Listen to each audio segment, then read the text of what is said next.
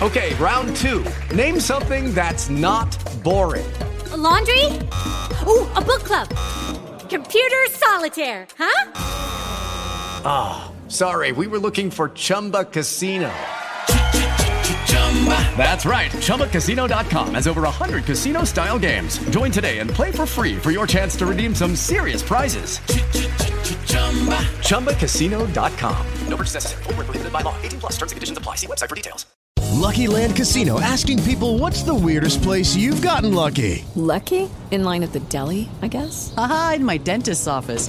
More than once, actually. Do I have to say? Yes, you do. In the car before my kids' PTA meeting. Really? Yes. Excuse me, what's the weirdest place you've gotten lucky? I never win and tell. Well, there you have it. You can get lucky anywhere playing at LuckyLandSlots.com. Play for free right now. Are you feeling lucky? No purchase necessary. Void where prohibited by law. 18 plus. Terms and conditions apply. See website for details. Café Jurídico, episodio 59.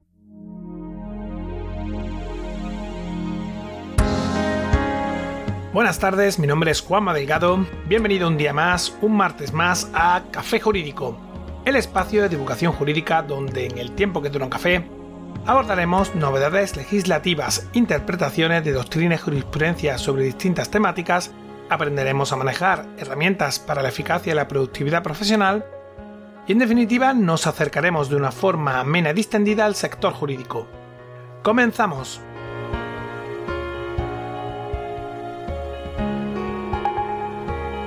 Si quieres ser estafado, paga por adelantado. Esta frase de sabiduría popular, que bien podría ser un eslogan publicitario si no fuera porque a ninguna empresa profesional le interesa retrasar el pago, no es más que un fiel reflejo de lo que muchas veces puede suceder si uno no anda cauto. Hace un par de semanas o tres me llegó al despacho la primera de muchas consultas de un paciente de la clínica dental que se aquejaba de que por parte de la clínica no hacían más que retrasar injustificadamente las citas que tenía programadas y que veía peligrar su tratamiento. El cliente me contaba que temía que se pudiera producir un cierre y le cogiera con la boca medio a arreglar, después de haber pagado por completo su tratamiento, y encima, lo peor, como me decía, el miedo de volver a tener que contratar el tratamiento en otra clínica y tener que volver a pagar y demás. Todo eso con la boca mal y faltándole piezas dentales. Vamos, lo que es normal en determinados tipos de tratamientos que no están pensados para que se dilaten en el tiempo y que con el COVID se empezó a retrasar la cosa y demás. El caso es que a los pocos días de su visita saltaron todas las alarmas. La mayor parte de los medios de comunicación se hacían eco de la presentación del concurso voluntario a acreedores, surgiendo ahora mucha más gente multitud de preguntas de todo tipo. ¿Puedo recuperar el dinero pagado? ¿Qué pasa si he fraccionado mi tratamiento? ¿Tengo que seguir pagando a la financiera aun cuando no me den el servicio? ¿Y si pagué el contado? Lamentablemente no es la primera vez que suceden este tipo de cosas. De hecho, en los últimos años hemos asistido a la desaparición de ciertas academias de enseñanza y clínicas dentales cuyos alumnos y pacientes habían suscrito crédito al consumo para financiar los cursos y tratamientos respectivos y se han quedado sin recibir los servicios que habían contratado. Guste o no guste, lo cierto es que lamentablemente, y como ha sucedido en otros casos previos, es más que probable que cientos o miles de personas se queden sin su tratamiento y sin recuperar su dinero. Sobre todo lo tienen muy complicado, por no decir imposible, quienes hayan abonado su tratamiento al contado y sin recurrir a un crédito.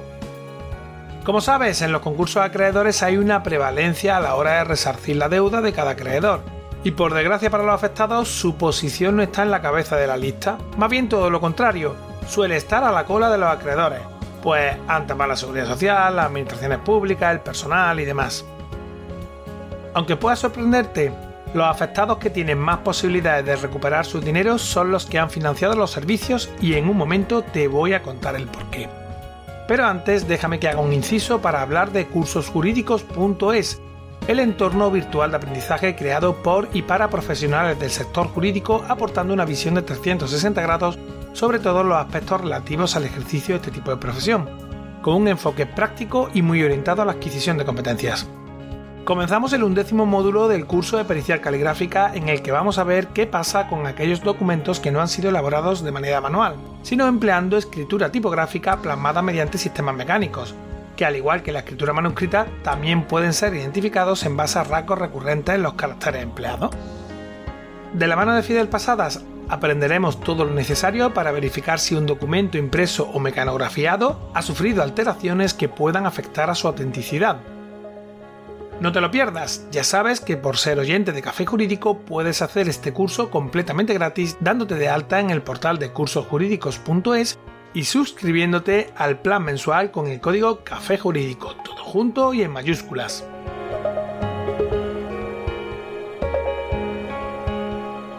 Y ahora que ya te he explicado cómo puedes hacer el curso gratis, sigo con lo que iba. Posiblemente cientos o miles de clientes de la clínica no han recibido o finalizado el tratamiento que ya habían pagado por adelantado o que sin haberlo pagado del todo lo habían fraccionado a través de préstamos personales. Es normal que en estos casos a los afectados les surja la pregunta de si podrán recuperar el dinero adelantado o si pueden dejar de pagar las cuotas del préstamo con el que habían financiado su tratamiento dental. Como te decía hace unos instantes, si la persona pagó directamente el tratamiento en metálico sin financiar ni nada, va a estar muy complicado que pueda recuperar el dinero abonado, pues en principio la única solución jurídica que veo es la de personarse en el concurso y por desgracia las estadísticas demuestran que hay muy pocas posibilidades de que realmente pueda recuperar su dinero. Yo en estos casos siempre digo que hay que confiarse a lo que nos dicen las matemáticas y en un tanto por ciento muy alto de los casos eso es lo que suele suceder. Veamos ahora qué pasa con aquellos afectados que fraccionaron su pago.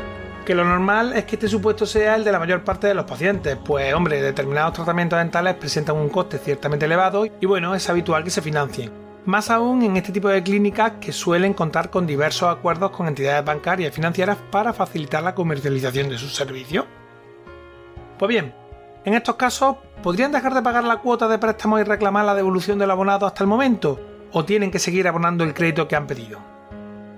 Para dar respuesta a estas preguntas debemos acudir a la Ley 16-2011 de Contratos de Crédito al Consumo, que entró en vigor el 25 de septiembre de 2011 y derogó a la Ley 7-1995 hasta entonces vigente. Concretamente hay que revisar el artículo 29 de la Ley de Contratos de Crédito al Consumo, dedicado a los contratos de crédito vinculados y a los derechos que pueden ejercerse sobre los mismos.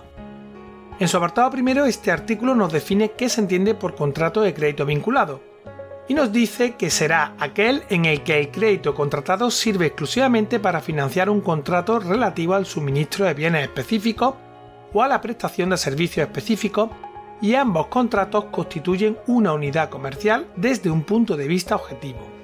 Ahí ya va la definición. ¿Qué significa esto? ¿Cómo puedo saber si mi contrato de crédito es vinculado o no? Voy a intentar explicarlo de una manera más amigable.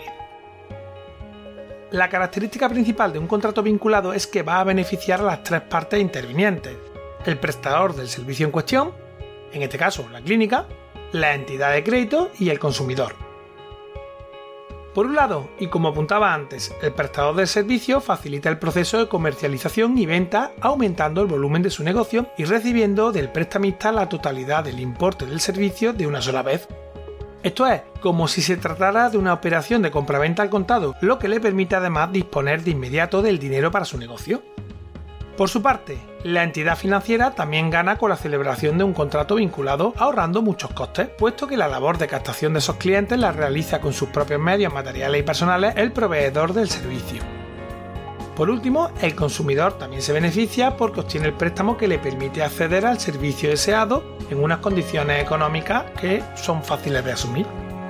Así, los requisitos para que se considere que nos encontramos ante un contrato de crédito vinculado, podríamos decir que son los siguientes. Primero, que el consumidor concierte un crédito de un tercero distinto del proveedor del servicio para financiar la compra, en este caso el tratamiento dental. Segundo, que entre la financiera y el proveedor exista un acuerdo previo por el que el primero ofrece crédito a los clientes del segundo para que los clientes puedan adquirir sus productos o servicios. Y por último, que el consumidor haya conseguido la financiación por aplicación de dicho acuerdo previo entre la entidad financiera y el prestador del servicio. Una manera sencilla de que el afectado pueda identificar si su contrato de crédito es vinculado es mirando directamente el rastro del dinero.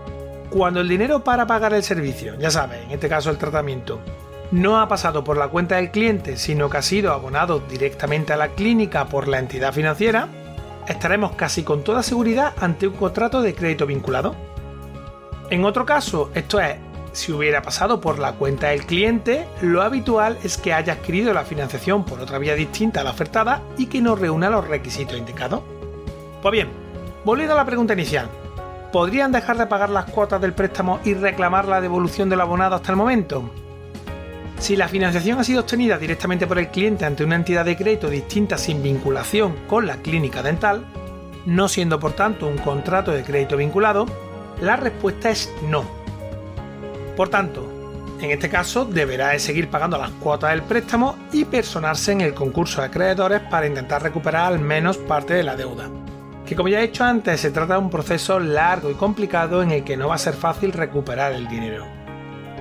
¿Y si estamos ante un contrato de crédito vinculado? ¿Podrían dejar de pagarse las cuotas del préstamo? Sigamos leyendo lo que nos dice el artículo 29 de la Ley de Contratos de Crédito al Consumo, que literalmente nos dice lo siguiente en su apartado segundo. Si el consumidor ha ejercido su derecho de desistimiento respecto a un contrato de suministro de bienes o servicios financiados total o parcialmente mediante un contrato de crédito vinculado, dejará de estar obligado por este último contrato sin penalización alguna para el consumidor. Y aquí viene lo más interesante en el apartado tercero.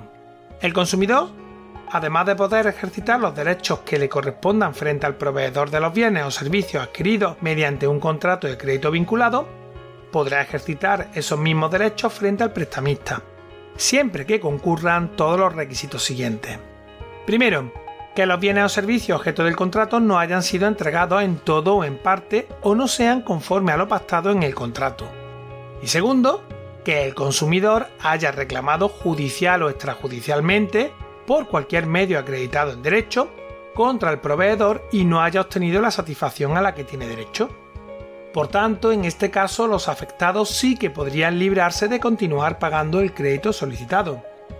Alguno estará pensando, por fin una buena noticia, como ves, en este caso lo que sucede es que al financiar el tratamiento el paciente no ha adelantado el pago, sino que en cierto modo lo que ha pasado es que una entidad financiera lo ha hecho por él. Vale, ¿qué hay que hacer en estos casos para poder suspender o cancelar el pago de las cuotas en función de si nos suspenden el tratamiento temporalmente o si finalmente cierran y no van a terminar de prestarlo? Lo primero de todo será presentar una reclamación por escrito en la clínica y llevarla a la oficina de consumo. Fíjate que este requisito aparece directamente en el propio artículo 29.3 de la Ley de Contratos de Crédito al Consumo. Es importante asegurarse de tener la copia del presupuesto del tratamiento, del contrato, de la factura, del historial clínico y en general de todas las cuestiones relativas al tratamiento contratado. Si no se tiene alguno de estos documentos, lo mejor es ir lo antes posible a solicitar una copia. Una vez hecho esto, ya por último habrá que presentar una reclamación ante la entidad financiera con la que tenemos contratado el préstamo vinculado. Que a nadie se le vaya a ocurrir simplemente dejar de pagar sin más, porque eso podría tener consecuencias. Hay que seguir este cauce como tal. Quizá alguien se esté preguntando si se puede recuperar parte del dinero invertido en el tratamiento o si solo se suspenden o cancelan las cuotas restantes. Y bueno, eso depende de múltiples factores, pero en principio te puedo decir que se podrá reclamar la parte del tratamiento que no nos hayan realizado pero poco más. En fin, espero que el programa te haya resultado útil e interesante. Hasta aquí el programa de hoy, me despido no sin antes recordarte que de nuestra página web cafejurídico.es puedes acceder a todos los episodios que hemos emitido hasta la fecha, escucharlos por series temáticas y por supuesto enviarnos tus dudas legales, pedir que tratemos un asunto concreto o mandarnos tu opinión. Recuerda que también puedes seguirnos y escucharnos en las principales plataformas del sector, ya sabes, iTunes, iBox, Spotify, Spreaker, Google Podcast y YouTube. Suscríbete, emitimos programa los martes y jueves a las 4 y media de la tarde. Como siempre, muchas gracias por tu tiempo. Nos vemos el próximo jueves, donde un día más, acompañados de un café, nos acercaremos de una forma amena distendida a las novedades y cuestiones del sector jurídico. Entre tanto, cuídate mucho y adiós.